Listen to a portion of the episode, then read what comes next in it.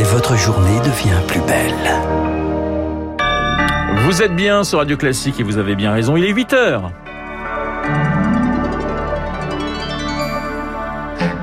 La matinale de Radio Classique avec Renaud Blanc. Vivement février, c'est l'horizon fixé par Jean Castex pour lever les mesures anti-Covid. Fini le masque dehors, les jauges dans les théâtres. Les professionnels du spectacle soufflent ce matin. L'horizon se dégage, mais certaines entreprises font toujours face à une grosse pénurie de main-d'œuvre et cela devrait encore durer. Et puis quand l'homme tente de réparer la nature, on a parcouru pour vous la nouvelle enquête fracassante de l'américaine Elizabeth Colbert. C'est elle qui a popularisé l'expression sixième extinction. Classique. Et à 8 heures, le journal nous est présenté par Lucille Bréau. Bonjour Lucille. Bonjour Renaud, bonjour à tous. Une bouffée d'air pour le monde du spectacle. C'est peut-être le bout du tunnel qu'on aperçoit là-bas au loin. Jean Castex a dévoilé hier le calendrier de la levée progressive des restrictions. À partir du 2 février, fini les jauges pour les spectacles assis. Le 16 février, les discothèques pourront aussi rouvrir et les concerts debout feront leur grand retour. Ils étaient interdits depuis le 10 décembre. Un immense soulagement pour les professionnels du spectacle Nicolas Dubourg préside le Syndéac, le syndicat des entreprises artistiques et culturelles. Il demande encore un geste à l'État. On aura euh, traversé ce mois de janvier avec beaucoup de difficultés, beaucoup d'annulations de spectacles. Ce qu'on attend maintenant, c'est d'avoir réellement un soutien et un encouragement à revenir, parce qu'il ne suffit pas juste de lever les contraintes. On a eu hein, ce débat pendant des mois sur le fait que les théâtres étaient pointés du doigt comme étant l'endroit le plus dangereux euh, qu'il fallait absolument fermer, euh, pendant que d'autres secteurs où on savait, d'après les études, qu'il y avait plus de risques d'être contaminé, par exemple dans un métro, mais qui est bien sûr resté ouvert. Donc là, maintenant, il va falloir réapprendre pour un certain nombre de publics à revenir. Et pour ça, il va falloir que le gouvernement euh, nous accompagne très fortement dans cette démarche-là. Propos recueillis par Rémi Vallès. Le 2 février, vous pourrez également tomber le masque dehors. Le télétravail, lui, restera recommandé, mais l'obligation de trois jours minimum par semaine prendra fin. Annonce saluée par Jean-Eudes Duménil, le secrétaire général de la CPME, la Confédération des petites et moyennes entreprises. C'est une bonne nouvelle qu'on attendait avec impatience. Je vous cache pas qu'on aurait préféré que ça intervienne dès la semaine prochaine, mais voilà, si la situation l'exige,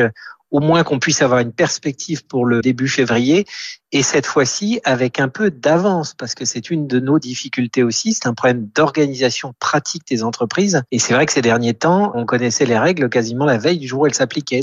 Quand vous êtes par exemple coiffeur ou que vous avez un pressing ou que vous êtes restaurateur, le télétravail des entreprises autour de vous, ça a des conséquences et des conséquences économiques celle-là. Donc ça sera très bien que ça prenne fin. Propos recueillis par Éric Mauban, le passe vaccinal lui entrera en vigueur lundi prochain si le Conseil constitutionnel le valide. Il doit se prononcer cet après-midi. Pour convaincre ceux qui hésitent encore à se faire vacciner, le gouvernement promet que ceux qui recevront une première dose avant le 15 février pourront en bénéficier à deux conditions. Faire leur appel un mois plus tard et présenter un test négatif de moins de 24 heures. Lucille, pour les écoliers et les enseignants, encore un peu de patience. Le protocole sanitaire sera probablement allégé après les vacances de février. Le gouvernement ouvre aussi le rappel vaccinal aux 12-17 ans. Un allègement des contraintes alors que les contaminations battent toujours des records. Plus de 425 000 nouveaux cas recensés hier. Comment l'expliquer? Eh Bien, certains l'imputent à un sous-variant d'Omicron. Son nom, le BA2. Il fait flamber les cas au Danemark, mais peut-être aussi chez nous, selon l'épidémiologiste Antoine Flao. Le Royaume-Uni connaît aujourd'hui une décrue épidémique très appréciable et c'est vrai que et le Danemark la Norvège aussi et la France espéraient rejoindre assez rapidement cette dynamique, atteindre son pic et, dévaler la pente. Or, euh, il n'en est rien. Euh, le Danemark continue à augmenter avec le même rythme que la France. Euh, est-ce que c'est à cause du, du sous-variant BA2 Ça semble être euh, l'explication. On voit que ce variant devient, ce sous-variant BA2 devient la souche prédominante euh, dans les nouvelles contaminations. À noter ce mort donc pour le ministre de la Santé, Olivier Véran, ce sous-variant ne change pas la donne. Il rappelle que l'Organisation mondiale de la santé ne l'a pas classé comme un variant d'intérêt. Vous écoutez Radio Classique, il est 8h05, même si la reprise se dessine, la pénurie de main-d'œuvre plombe toujours certaines entreprises. Aussi. Selon une note de la Banque de France, plus d'une sur deux rencontre aujourd'hui des problèmes de recrutement persistants et dans certains cas, cela peut même entraver l'activité et les perspectives de croissance. C'est le cas de Paraboot, marque de chaussures françaises haut de gamme dont l'usine est située en Isère et Médivallès. Parabout enregistre 35% de ventes en plus sur un an. Pourtant, l'entreprise doit freiner son développement car elle manque de bras pour fabriquer ses chaussures.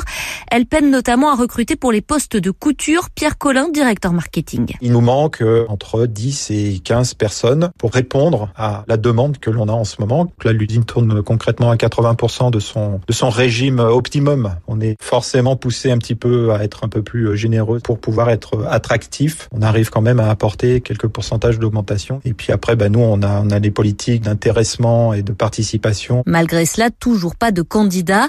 Alors le CESE, le Conseil économique, social et environnemental, s'est de son côté penché sur les métiers en tension et il propose dans un avis récent de travailler au niveau des branches à des avantages supplémentaires pour attirer les candidats.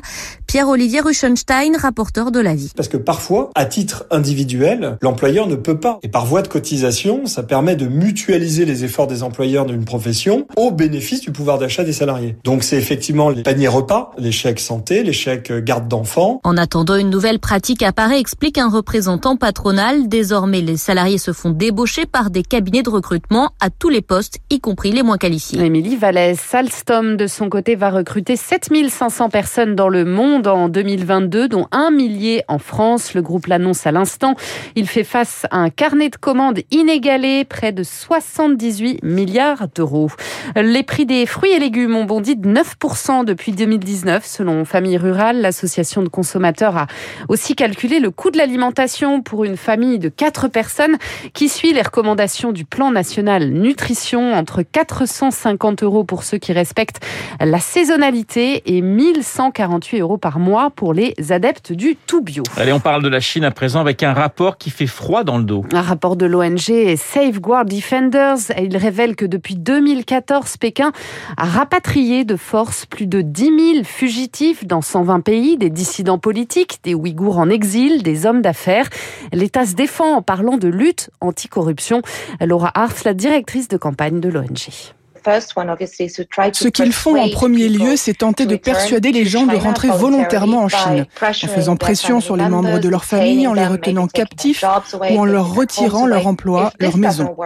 Si ça ne fonctionne pas, alors ils peuvent envoyer des personnes à l'étranger pour convaincre le fugitif de revenir.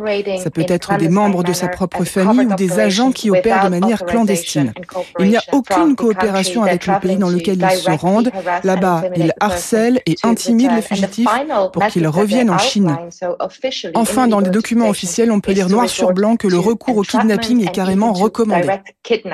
En bref, une ultime rencontre au bord du lac Léman pour désamorcer la crise ukrainienne. Les chefs de la diplomatie américaine et russe se retrouvent aujourd'hui à Genève. Anthony Blinken et Sergei Lavrov tenteront une dernière fois de trouver une issue pacifique. Lucille, quand l'homme tente de réparer la nature. Des poissons dans le désert, c'est le titre du dernier ouvrage, ouvrage d'Elisabeth Colbert, journaliste au New Yorker, primé par le Pulitzer en 2015. Sa dernière enquête nous entraîne aux confins des États-Unis, dans le désert du Nevada, où des poissons ne doivent leur salut qu'à la science, Baptiste Gabory. Oui, les pupfish, c'est leur nom. Hein. Ils ne sont plus que 195, nichés dans une cavité au beau milieu du désert et ils ont bien failli disparaître quand des promoteurs ont pompé les aquifères autour. Les scientifiques ont dû construire une réplique pour les sauver. Elisabeth Colbert se rend également en Australie avec des scientifiques qui tentent de créer des coraux hybrides. Peut-être que si vous réunissez des coraux qui n'auraient jamais pu se reproduire dans la nature, vous allez créer des coraux hybrides qui pourraient être plus résistants que leurs parents.